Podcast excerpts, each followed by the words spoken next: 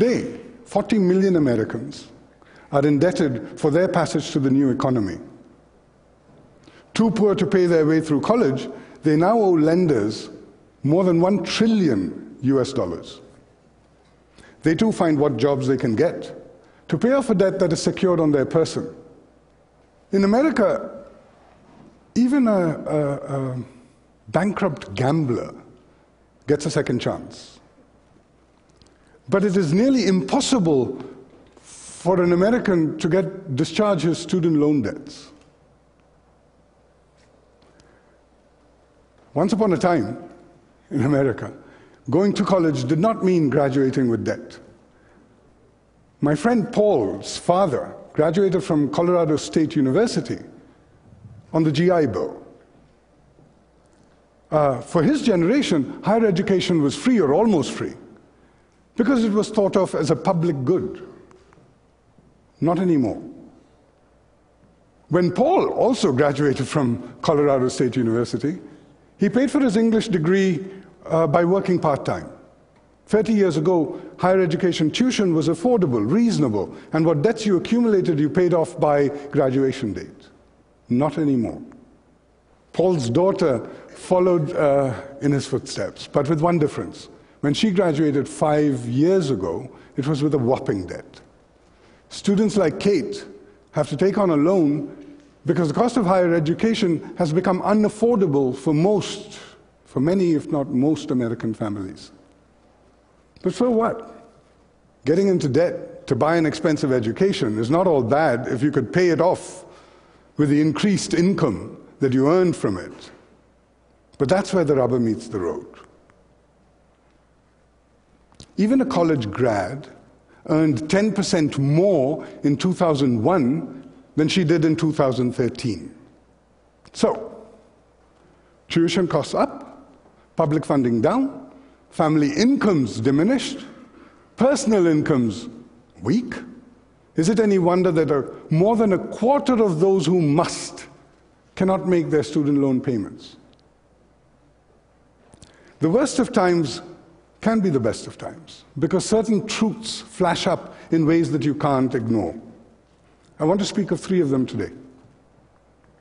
$1.2 trillion of debts for diplomas make it abundantly obvious that higher education is a consumer product you can buy.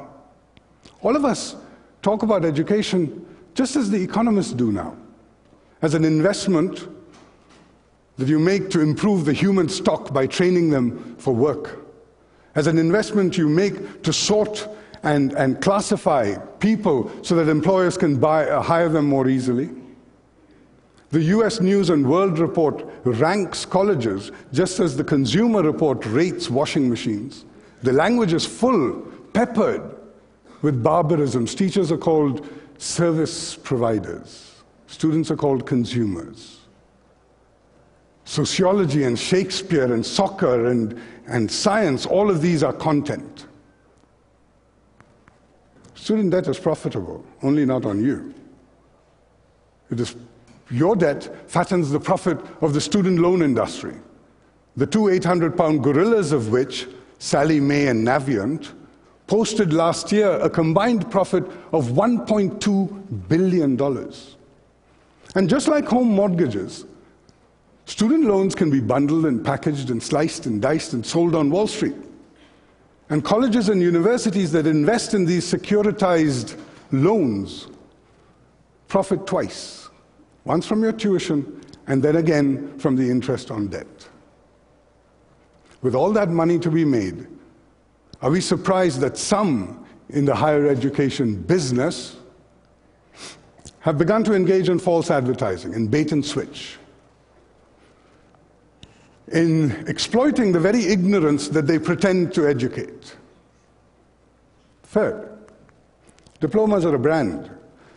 Many years ago, my teacher wrote, when students are treated as consumers, they are made prisoners of addiction and envy. Just as consumers can be sold and resold upgraded versions of an iPhone, so also people can be sold more and more education. College is the new high school. We already say that. But why stop there?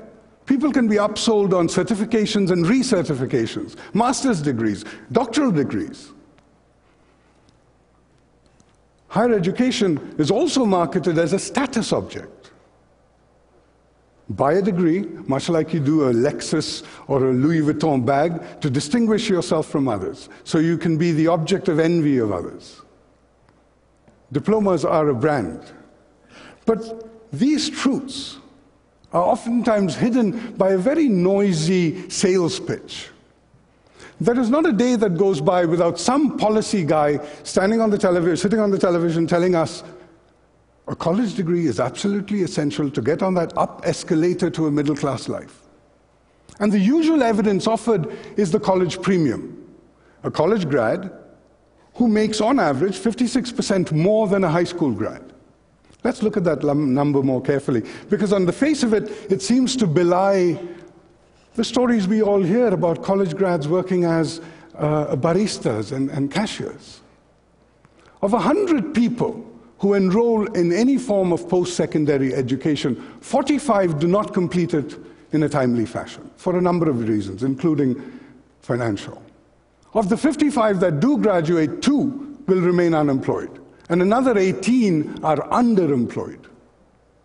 So, college grads earn more than high school grads, but does it pay for the exorbitant tuition and the lost wages while at college? Now, even economists admit going to college pays off for only those who are completed.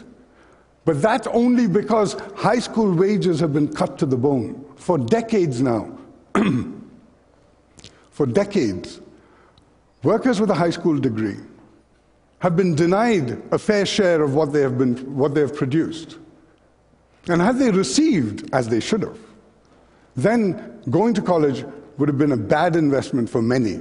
College premium, ah, I think it's a high school discount. Two out of three people who enroll are not going to find an adequate job.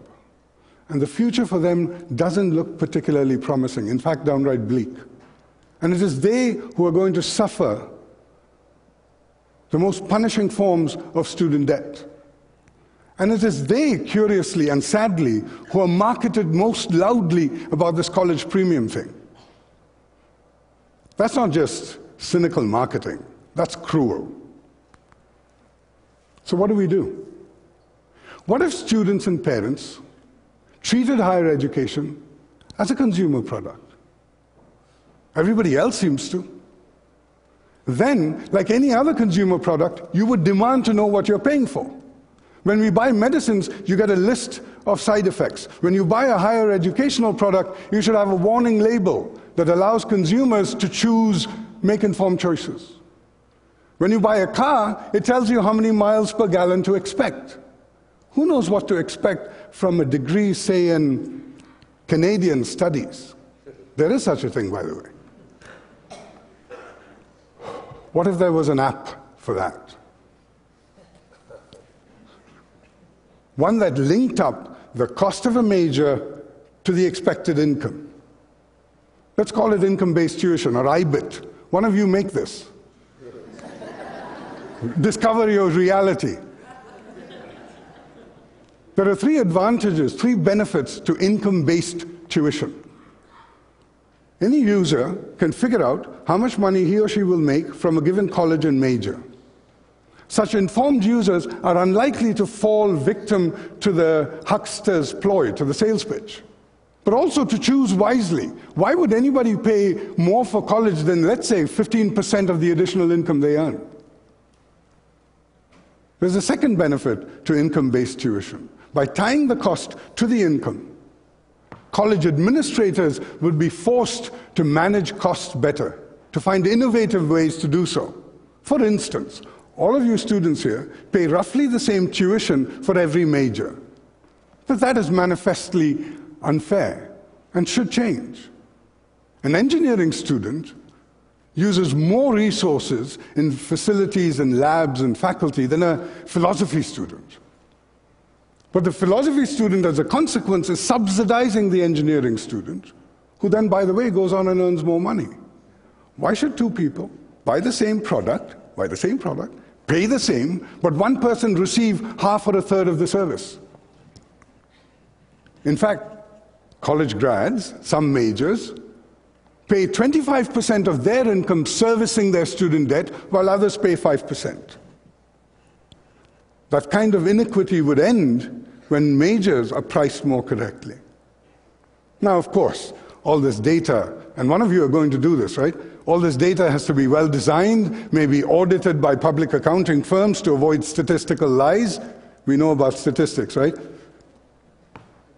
But be that as it may, the third and biggest benefit of income based tuition is it would free Americans from the fear and the fact of financial ruin because they bought a defective product.